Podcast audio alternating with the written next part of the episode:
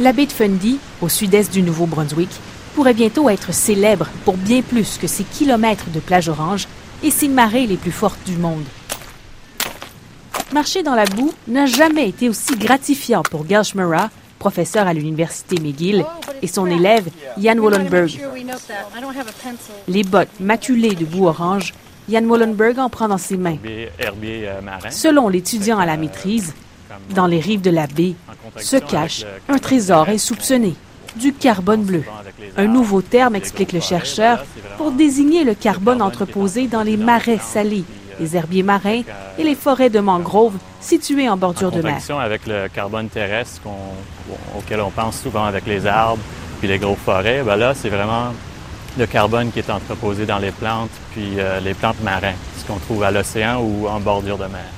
Et la puissance des marées de la baie de Fundy rend doublement intéressant le potentiel de cet écosystème l'ancienne. Vu qu'avec les changements climatiques, on entend souvent parler le fait que les niveaux de l'océan vont augmenter, puis les niveaux de mer augmentent. Puis ce qui arrive, c'est que les marées salées qui, qui, euh, qui, sont en bordure de mer, ben, eux, ils peuvent en fait croître avec le le niveau d'eau qui monte, fait qu'ils peuvent devenir des, ressources plus importantes au, fil des années. Car les marais salés et les forêts de mangroves sont capables de séquestrer plus rapidement et de façon permanente le carbone.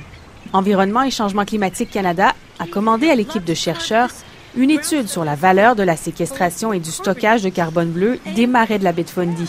Le carbone emprisonné, selon Jan Wallenberg, pourrait représenter des centaines de millions de dollars en crédit de carbone pour le Canada.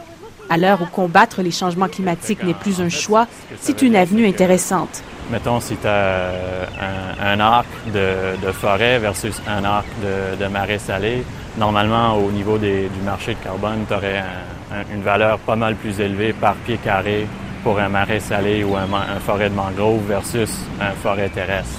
En termes de superficie, le, le carbone bleu, par exemple, les marais salés, ils peuvent euh, séquestrer de 5 à 10 fois plus de carbone par mètre carré versus une forêt, par exemple. Plusieurs marais au cours des 300 dernières années se sont asséchés à cause de vieilles digues installées par les Acadiens. En les retirant, il est donc aussi possible de réanimer un bon nombre d'entre eux.